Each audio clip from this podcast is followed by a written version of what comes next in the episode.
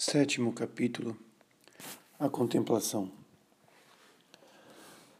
Dom de si, humildade e silêncio não só entregam a alma à ação direta de Deus, mas exercem uma pressão quase irresistível sobre a liberdade divina, para que intervenha na vida espiritual da alma por meio dos dons do Espírito Santo. Qual é a natureza e quais são os efeitos dessa intervenção?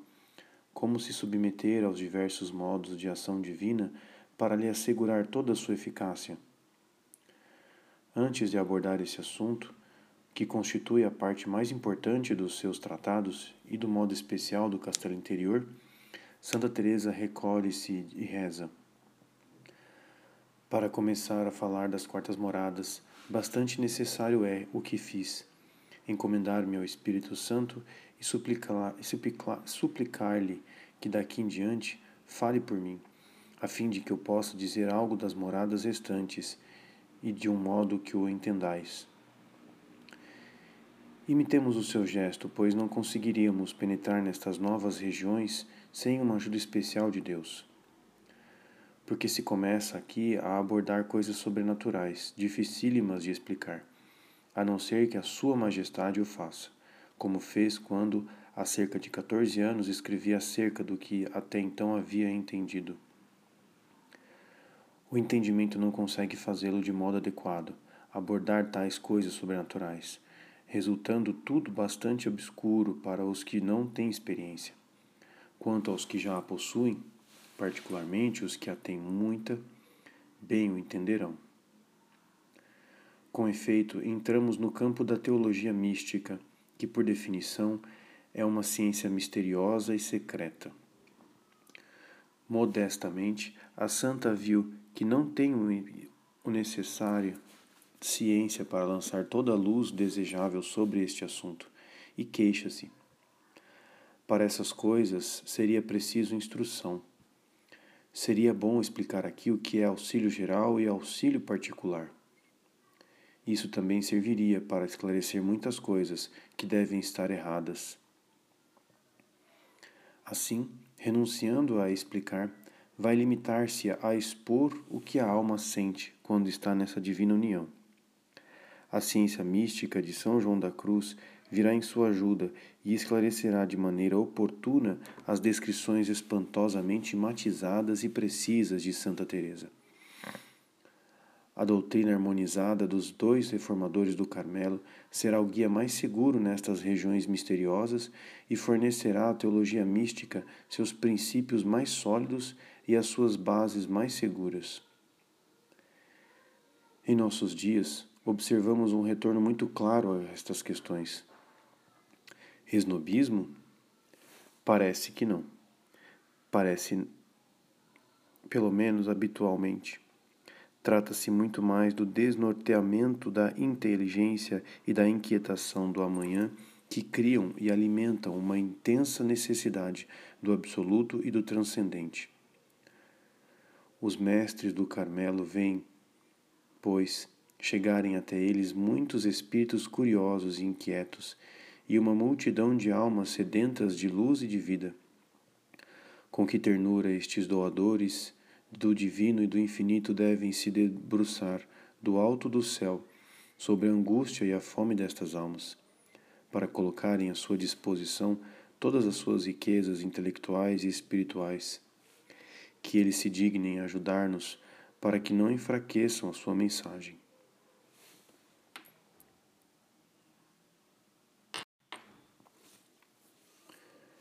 A contemplação geral. A intervenção de Deus na vida espiritual se dará normalmente, em primeiro lugar, nas relações diretas da alma com Deus e, por consequência, na oração. Transformará a oração em contemplação e, portanto, a contemplação que se oferece, logo de início, ao nosso estudo. Primeiro ponto: definições. Foram dadas muitas definições da contemplação. Eis a de Ricardo de São Vítor.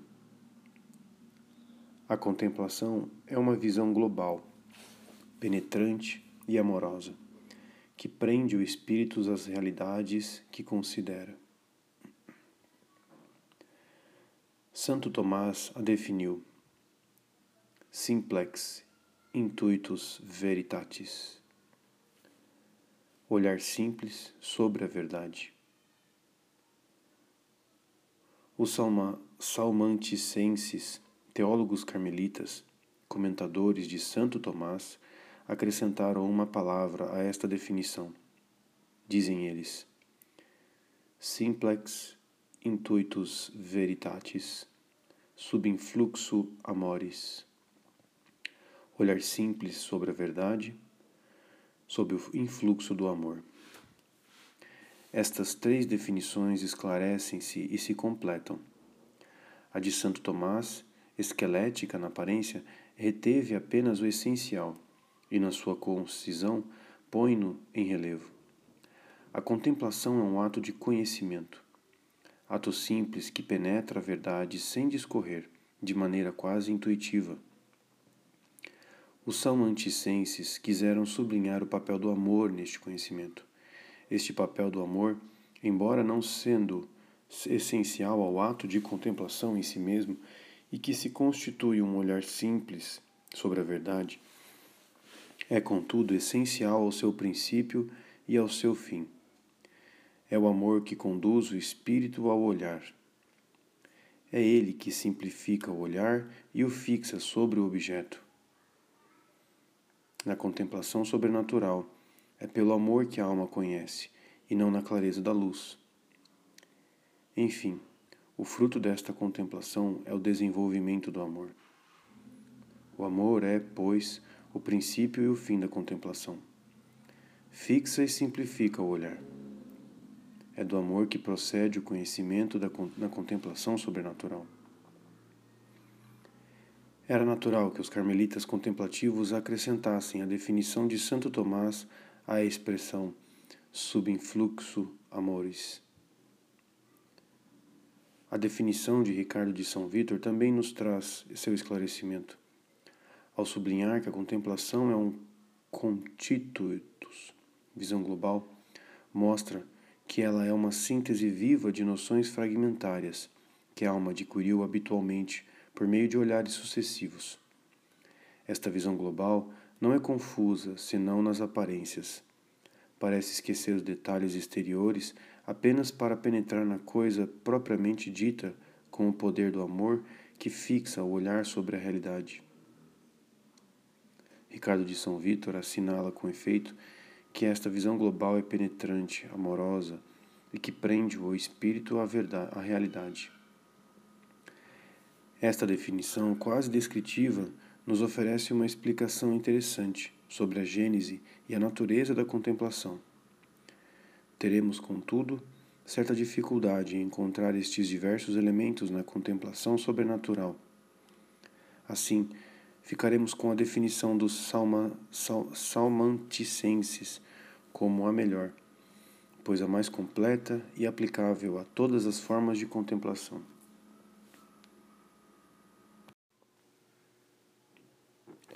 Segundo, as suas primeiras formas. A contemplação tem formas e graus diversos. Não se trata, então, de reservar esta denominação de contemplação àquela contemplação sobrenatural ou infusa da qual Santa Teresa fala, a partir das quartas moradas. É verdadeira contemplação todo o ato de conhecimento e olhar simples sobre a verdade, sobre a influência do amor. A nós bastará qualificar cada uma das formas de contemplação que a experiência nos vai revelar. Primeiro, eis-nos sobre uma falésia, diante da imensidade do oceano. O olhar capta os detalhes, aqui e ali, alguns barcos de pescadores no horizonte, um navio, o céu que as ondas refletem, a massa das águas que se move ligeiramente, o horizonte amplo e profundo. O olhar fica preso, os detalhes desaparecem a vida se desprende deste espetáculo, uma vida que brota desta massa em movimento e dos horizontes carregados de infinito. Existe comunicação e troca entre este oceano e a alma. Enquanto a emoção estética acalma os sentidos e imobiliza o olhar, o quadro se enriquece com todas as impressões que provoca, com toda a vida, com todas as evocações com que a alma emocionada o carrega. Visão global que ignora os pormenores para ir ao encontro da realidade viva, na qual penetra e que a retém, porque ela ama. Num instante, fiz uma verdadeira contemplação que enriqueceu a minha alma com impressões talvez inesquecíveis e que podem ter uma profunda influência sobre o meu desenvolvimento intelectual e moral. Esta contemplação sobre realidades sensíveis foi realizada pela visão dos meus sentidos e produziu uma emoção estética. Situa-se no grau inferior e podemos chamá-la contemplação estética. Segundo, eis agora a contemplação intelectual. Aquela do filósofo que, depois de um trabalho perseverante, encontrou a solução do problema que se punha a seu espírito. Ei-lo, o pensamento, o princípio que explica tudo, no qual e pelo qual se harmoniza o mundo um pouco tumultuoso dos meus pensamentos. Aquela do sábio que, depois de múltiplas experiências, encontrou a lei que há tanto tempo procurava. Ei-la enunciada em termos precisos, esta lei que explica tudo.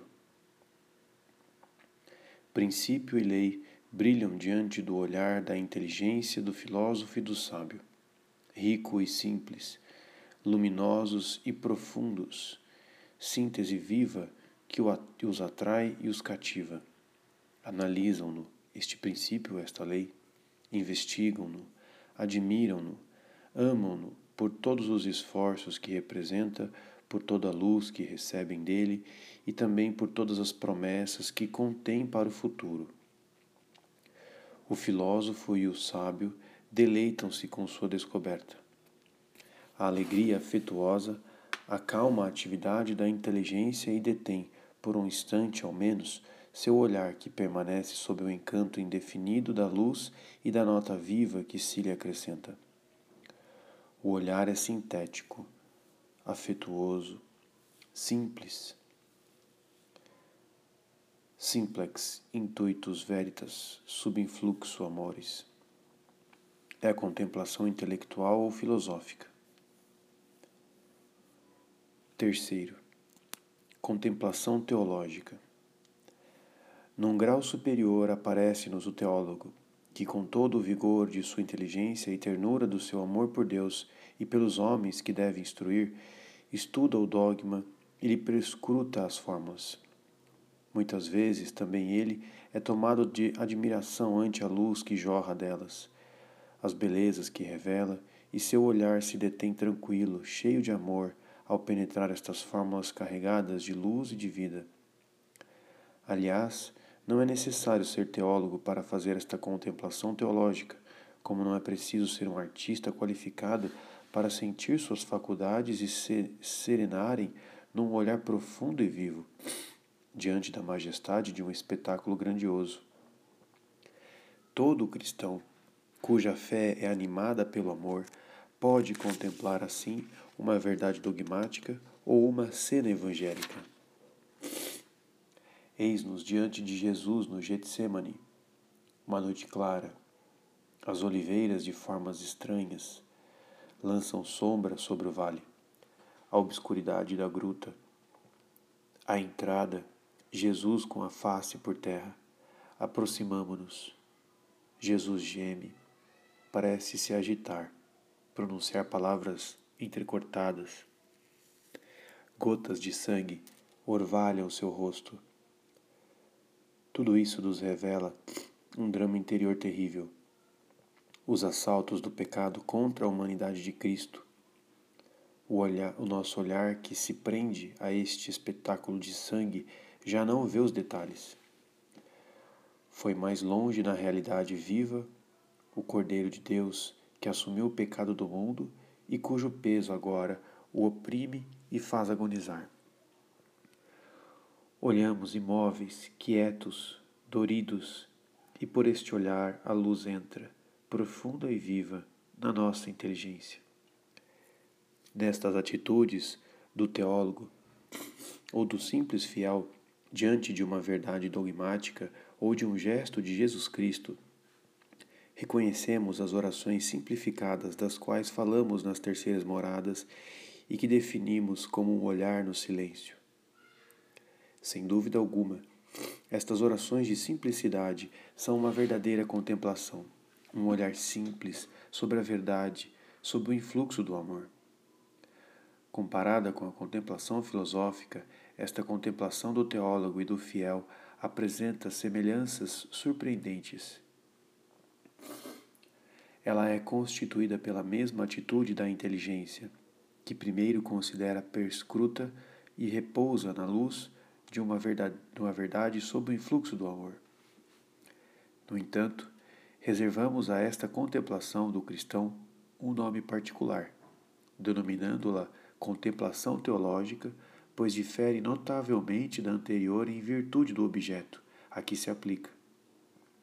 Enquanto a contemplação filosófica se dirige para uma verdade descoberta pela inteligência, portanto, para uma verdade natural, a contemplação teológica tem por objeto uma verdade sobrenatural, que é a fé, que a fé revelou à inteligência. A contemplação teológica, que permanece humana devido à faculdade que a produz, mas que já é sobrenatural pelo seu objeto. Encaminha-nos para a contemplação sobrenatural ou infusa. Em certos casos, intervirá nesta contemplação teológica uma ação de Deus, por meio dos dons do Espírito Santo, que, adaptando-se ao modo humano de agir, aperfeiçoará a atividade da inteligência e a esclarecerá.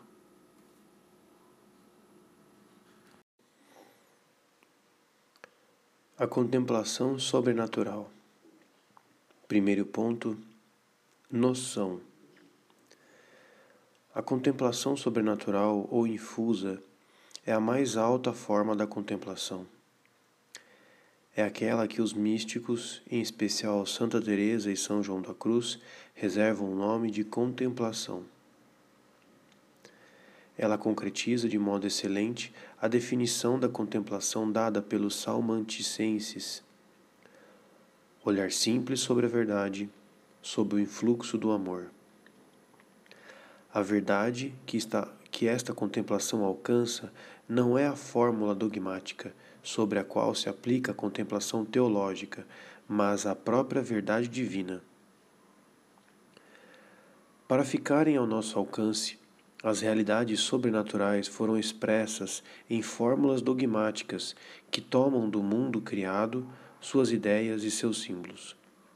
É assim que a infinita perfeição de Deus será expressa pelo enunciado de todas as qualidades que conhecemos nas criaturas, levadas a um grau infinito.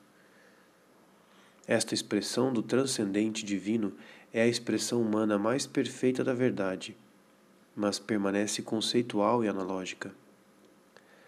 Guardemo-nos, no entanto, de pensar que esta expressão, por ser simplesmente analógica, não é mais que um conceito frio ou símbolo vazio de, da riqueza que deve nos trazer. São João da Cruz sublinha que o dogma revelado sob os semblantes prateados, fórmulas dogmáticas adaptadas à inteligência humana, contém o ouro da verdade da verdade divina que ele reserva à fé. Então é nesta verdade divina, vida, luz, essência de Deus, que a fé penetra, cada vez que faz um ato, como em seu objeto próprio. Objeto que é um mistério e no qual ela, cuja atividade está normalmente ligada à inteligência, não conseguiria manter-se. Esta é feita para a claridade. Como poderia repousar na obscuridade do mistério? Retorna à forma dogmática e aos raciocínios. Mas eis que a obscuridade do mistério brota mediante os dons do Espírito Santo, uma claridade confusa, um não sei que, que faz encontrar paz e sabor no mistério que aí a tem, a fé ou a reconduz, libertando-as das operações discursivas da inteligência para lhe fazer encontrar repouso e auxílio neste ultrapassar toda a luz distinta. Pelos dons do Espírito Santo, produziu-se uma intervenção de Deus que aperfeiçoou a fé no seu ato teologal, transformou-a em fé viva e produziu a contemplação sobrenatural. Fideis illustrata donis. A fé foi iluminada pelos dons. Diz de forma magnífica Frei José do Espírito Santo. Esta contemplação infusa é totalmente sobrenatural, porque o seu objeto é a própria verdade divina e porque é realizada pela fé. Virtude sobrenatural infusa aperfeiçoa por uma intervenção direta de Deus pelos dons do Espírito Santo. O mecanismo sobrenatural da contemplação infusa é colocado em ação pelo amor, subinfluxus amore dizem os salmoticienses. O papel do amor nesta contemplação é essencial. É o amor que está no princípio do movimento da fé em direção à verdade divina. É pelo amor de que Deus intervém para conservar a fé em seu objeto divino e é mediante os dons do Espírito Santo, estas passividades geradas na alma pelo amor da caridade, que se produzem as intervenções divinas é justamente a um contato, a uma união de amor que a adesão da fé e o senhorio divino conduzem. Enfim, é do contato de amor que procede o conhecimento contemplativo. Essas notícias tão sublimes, escreve São João da Cruz, são próprias do estado de união, ou, por melhor dizer, são a própria união. Consistem no mistério contato num misterioso contato da alma com a divindade, de modo que o próprio Deus é ali por ele, por ela sentido e gozado. O amor não só simplifica o olhar da alma, mas também é a origem do conhecimento em si. Caridade sobrenatural que assegura conaturalidade com Deus. O amor realiza o contato com Deus. E neste contato, enriquece-se com a experiência do próprio Deus. Logo, a contemplação é ciência de amor, sabedoria secreta, diz ainda São João da Cruz, a qual é comunicada e infundida na alma pelo amor. Atenção amorosa, calma e pacífica, que procede do amor, progride nos passos do amor, gessibus amores, e encontra sua perfeição na perfeição da união realizada pelo amor.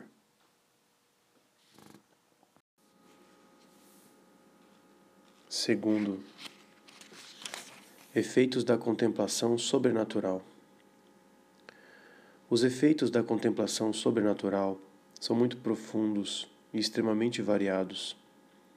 Cada grau de união é cada, e cada graça tem efeitos diferentes. São João da Cruz com sua graça carismática de inspiração, deleitou-se na noite escura, no cântico espiritual e na chama viva, em descrever algumas das operações de Deus, vibrações da alma e riquezas recebidas nesta contemplação. É na explicação da chama viva de amor, capítulo 3, parágrafo 9, em cujos resplendores que São João da Cruz põe mais claramente em relevo, a um só tempo, as comunicações divinas na contemplação e os seus efeitos na alma. Nesta exposição geral sobre a contemplação, podemos apenas assinalá-los. O estudo particular dos efeitos da contemplação deve ser feito em cada uma das etapas ou moradas. Certos filósofos acentuaram o valor do conhecimento, que é o fruto da contemplação. A contemplação seria precisa, sobretudo em virtude preciosa, em, sobretudo em virtude da visão íntima do ser e do mundo que ela assegura. É bem verdade que a contemplação traz luzes preciosas, mas não são estes efeitos que São João da Cruz procura. Está perfeitamente desapegado dessas coisas e não quer deter-se nisto num instante só, pois sabe que sua caminhada rumo a Deus seria igualmente retardada. É também este receio de uma parada que o incita sempre a nos pôr de alerta em todas as oportunidades contra todos os fenômenos sobrenaturais que acompanham a contemplação infusa, mas não fazem parte dela. O santo tem apenas um desejo e pede uma única coisa à contemplação sobrenatural: que ela o conduza à união perfeita ou união transformante, por semelhança de amor. Com efeito, é para isso que ela está diretamente ordenada. É este o seu efeito especial, incomparavelmente mais penetrante que a contemplação natural que se apodera das riquezas de luz e de vida das coisas criadas, mais profunda que a contemplação teológica que faz suas as riquezas de luz da fórmula dogmática revelada. A contemplação sobrenatural penetra até a verdade divina toma contato com o próprio Deus, luz incriada, fornalha que consome, oceanos sem limites, sol de ardentes raios, e aí mantém a alma para a submeter à ação enriquecedora e transformante do, infinito.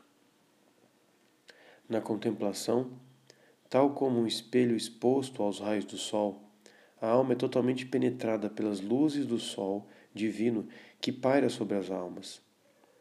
Tal como uma esponja mergulhada nos, no oceano, ela é embebida pelas águas puras da fonte de água viva.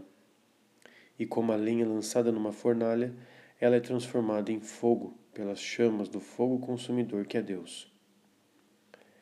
Estas diversas comparações, utilizadas pelo lirismo de São João da Cruz e de outros místicos, querem exprimir os progressos da união íntima e a ação penetrante da vida divina realizados na contemplação. Aí, efetivamente, a, a alma é purificada, esclarecida, ornada da luz, da beleza, das riquezas de Deus, transformada de claridade em claridade até a semelhança com o Verbo de Deus. A contemplação, diz São João da Cruz, em Noite Escura, livro 2, capítulo 18, parágrafo 5. A contemplação é ciência de amor, a qual é conhecimento amoroso e infuso de Deus. Este conhecimento vai ao mesmo tempo ilustrando e enamorando a alma, até elevá-la de grau em grau a Deus, seu Criador. Esta transformação em Deus é o único fim para o qual se podem voltar os desejos de uma alma verdadeiramente contemplativa, quer dizer, empenhada no caminho do nada rumo ao absoluto.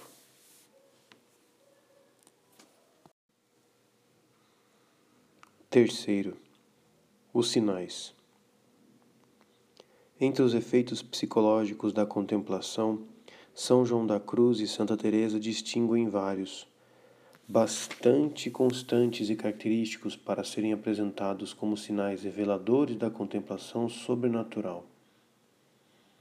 Poderíamos nos admirar com o fato dos mestres do Carmelo, especialmente São João da Cruz, terem preferido procurar os sinais da contemplação sobrenatural numa análise dos efeitos psicológicos que ela produz sobre a atividade das faculdades e na consciência psicológica e não numa análise do próprio ato contemplativo, para procurar aí os elementos constitutivos da contemplação que sublinhamos na definição.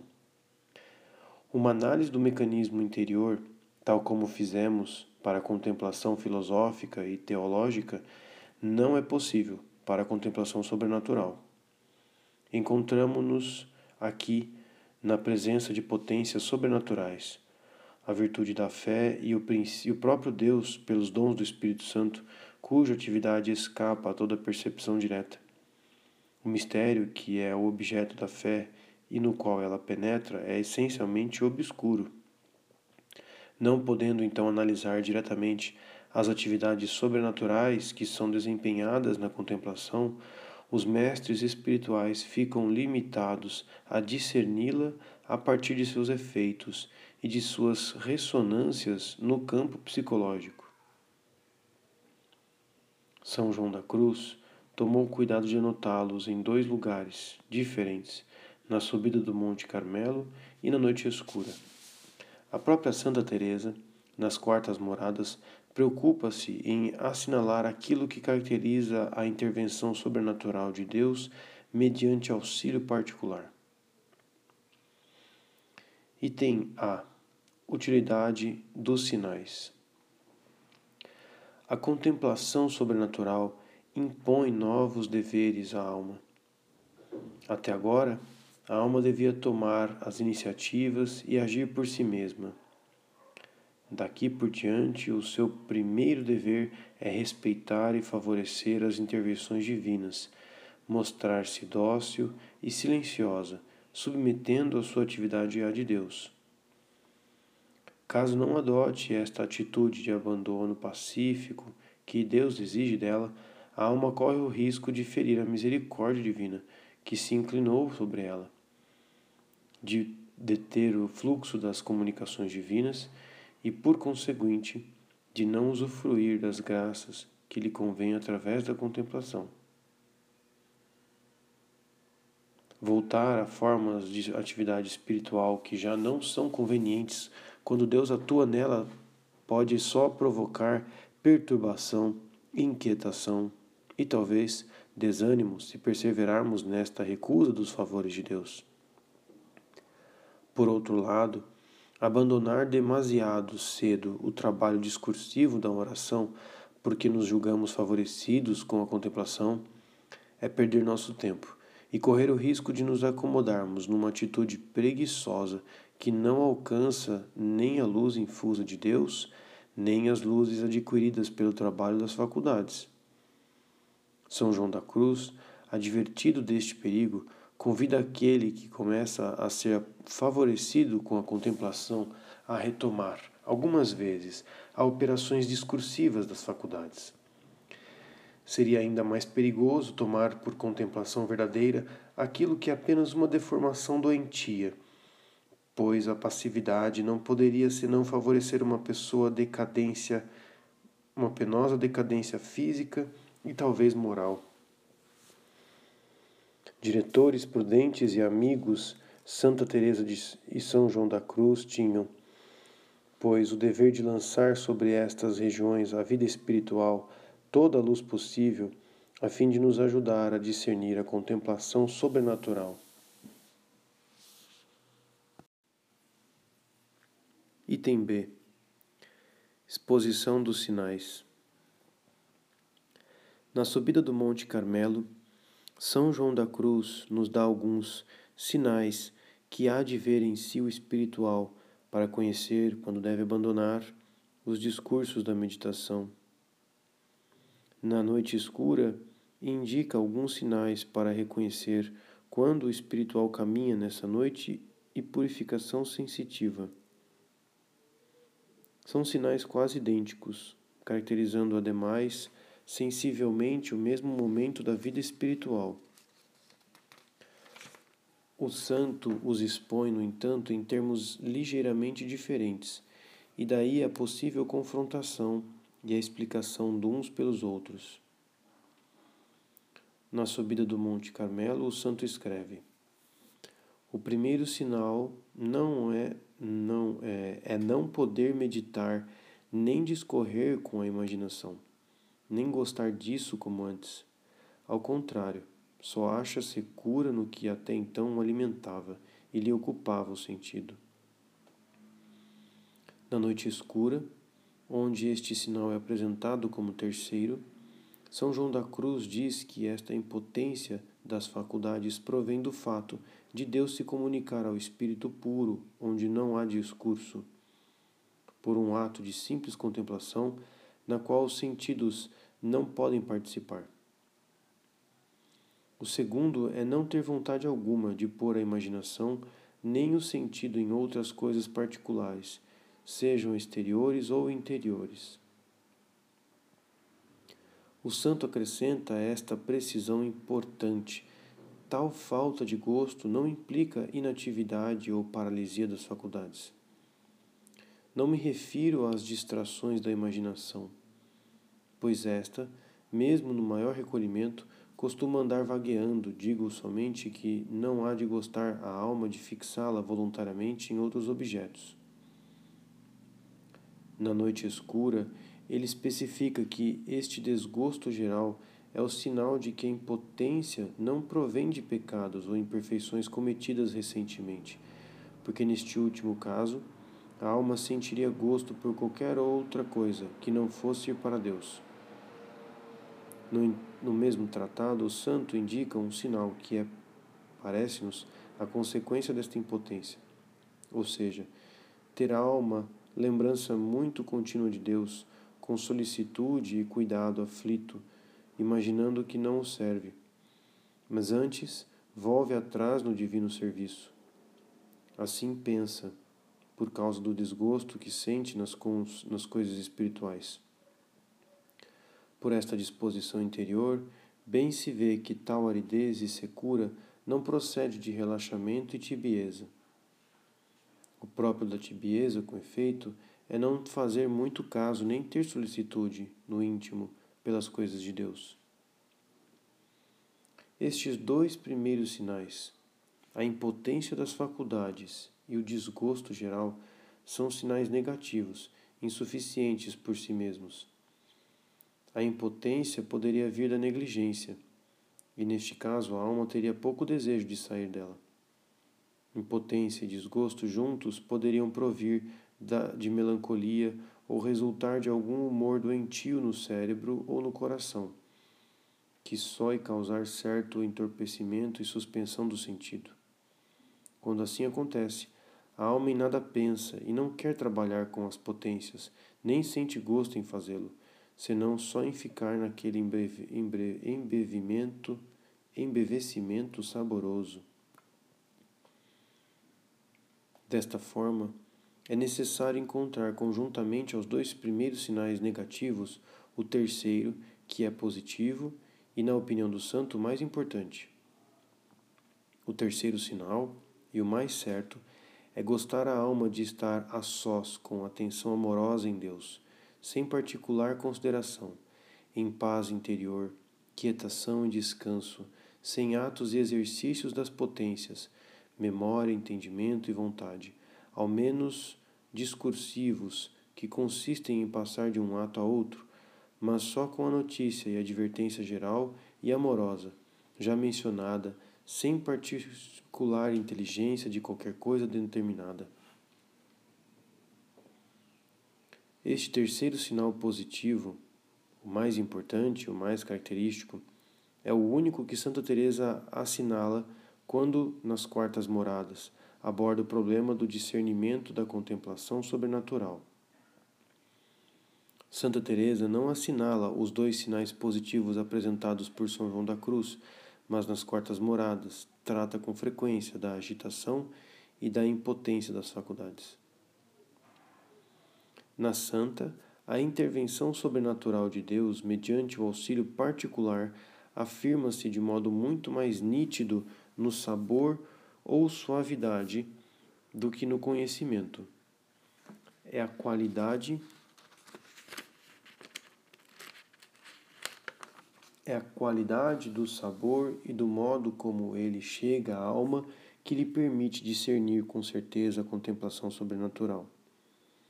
Sua análise psicológica, a um só tempo simples e penetrante, completa muito bem a exposição do terceiro sinal de São João da Cruz. Esses dois reservatórios enchem-se de diferentes maneiras. Para um, a água vem de mais longe, através de muitos aquedutos e artifícios. Os contentamentos, que, como tenho dito, resultam da meditação, são, em minha opinião, a água trazida por encanamentos. Isso porque os trazem mediante o pensamento, recorrendo na meditação às coisas criadas e cansando o entendimento. Na outra fonte, a água vem de sua própria nascente, que é Deus. Assim, Quando Sua Majestade deseja e é servido de conceder alguma graça sobrenatural, produz esta água com grandíssima paz, quietude e suavidade, no mais íntimo de nós mesmos. Essa água vai correndo por todas as moradas e potências até chegar ao corpo. Por isso eu disse que ela começa em Deus e termina em nós. Lembrei-me agora, ao escrever isto, de que, os que no versículo dilataste cor meum se diz que se lhe dilatou o coração. Como digo, não creio que esse deleite se origine no coração, mas num lugar ainda mais interior, como uma coisa profunda, penso que deve ser o centro da alma.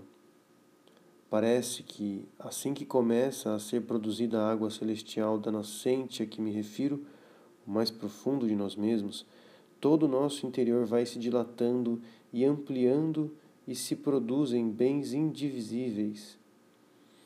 Não se trata de coisa que se possa imaginar, porque por mais esforços que façamos, não a podemos adquirir. Nisso mesmo vemos não ser ela do nosso metal, metal mas daquele puríssimo ouro da sabedoria divina. O olhar da incomparável psicóloga que é Santa Teresa para o qual não existe obscuridade na alma, discerniu que o sabor brota das profundidades e que traz em si o selo de sua origem sobrenatural. Os sinais são joanista e teresiano, relativos à ação sobrenatural de Deus, completam-se, então, de maneira muito propícia. Os dois primeiros sinais privativos impotência e desgosto, apresentados por São João da Cruz, acusam a confusão dos sentidos e das faculdades intelectuais diante do sobrenatural, que o transcende, e da atividade da sabedoria divina, a qual não estão adaptados.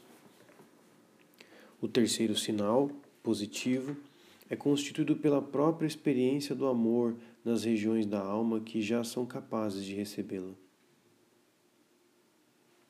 Os dois primeiros sinais já permitem descobrir a contemplação, seja quando na confusão da novidade a alma ainda não tomou consciência da sua experiência de amor, seja ainda quando esta experiência é tão pura e tão simples que se torna imperceptível.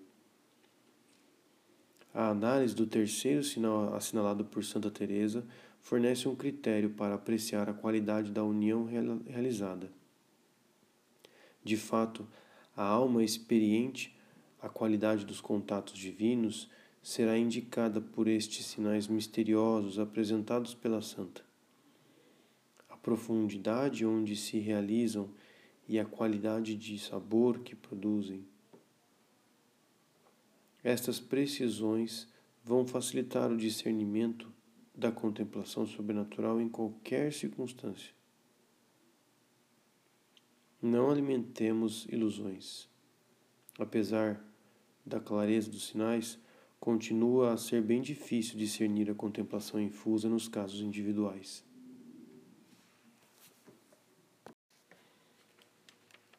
Item C Complexidade dos casos individuais. Depois de ter apresentado o terceiro sinal, o mais importante e o mais certo, são João da Cruz nos adverte várias vezes que ele é, às vezes, difícil de descobrir. No princípio, entretanto, quando começa este estado, quase não se percebe esta notícia amorosa, isto por duas causas. Primeira, porque no começo costuma ser a contemplação muito sutil e delicada e quase insensível Segunda, porque tendo a alma se habituado à meditação, cujo exercício é totalmente sensível, com dificuldade percebe esse novo alimento insensível e já puramente espiritual. Segundo livro da Subida do Monte Carmelo, capítulo 13, parágrafo 7. No capítulo seguinte, sublinha igualmente que este conhecimento será tanto mais insensível quanto mais for puro. Convém saber que esta notícia geral é às vezes tão sutil e delicada, mormente quando é mais pura, simples, perfeita, espiritual e interior, que a alma, embora esteja empregada nela, não a vê nem sente.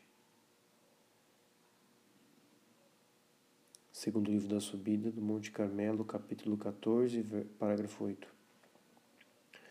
A esta dificuldade ajunta-se aquela que procede da intermitência da contemplação, em especial no seu princípio.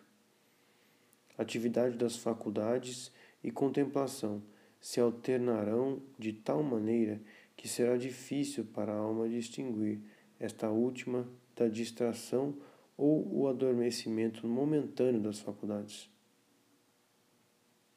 Ademais, as descrições tão diferentes de estados sobrenaturais pertencentes a uma mesma etapa, feitas por Santa Teresa e São João da Cruz, dois santos da mesma época que confrontaram suas experiências, nos deixam entrever quanto as almas e as suas graças são diferentes. Como permanecem pessoais e particulares suas reações sobre a ação de Deus e a expressão dos seus estados interiores. Nada de mais variado que as graças dos santos, os caminhos que Deus lhe impõe, suas experiências do sobrenatural, os sinais da intervenção divina, oferecidos pelos nossos mestres da ciência mística, são certos e constantes, mas é preciso saber descobri-los sobre formas e em climas espirituais bem diferentes. As dificuldades da investigação são singularmente aumentadas pelas tendências patológicas, que neste período a purificação do sentido levará muitas vezes ao estado agudo, a ponto de parecerem dominar no campo psicológico e encobrir todo o resto. Segundo a expressão de São João da Cruz, é bem o doente submetido a tratamento que a direção deverá examinar e guiar. Como ousar afirmar ante manifestações que parecem mórbidas e são parcialmente a existência de uma ação contemplativa de Deus? E, no entanto, o progresso desta alma está em jogo. E se Deus intervém realmente, apenas a submissão prudente à sua ação pode assegurar tanto o progresso espiritual desta alma como a purificação da tendência. Estas observações não dizem respeito, como se poderia pensar, a casos excepcionais ou anormais. Aplicam-se aos casos limites, nos quais se afrontam os mais diversos elementos. Casos que se revelam tão numerosos que poderíamos considerá-los normais no mundo das almas. Compreendemos como lhes é necessária uma direção espiritual experiente a fim de lhes levar a tomar consciência da ação de Deus e de as orientar com segurança nesta importante encruzilhada da vida espiritual. Os que são estes sofrimentos, estas angústias, diante dos esplêndidos horizontes que se abrem? Não é preciso que a alma sofra como Cristo antes de entrar na glória? Ora, falando da contemplação, Santa Teresa declara que o fato de Deus lhe dar semelhantes penhores indica que ele a quer para grandes coisas.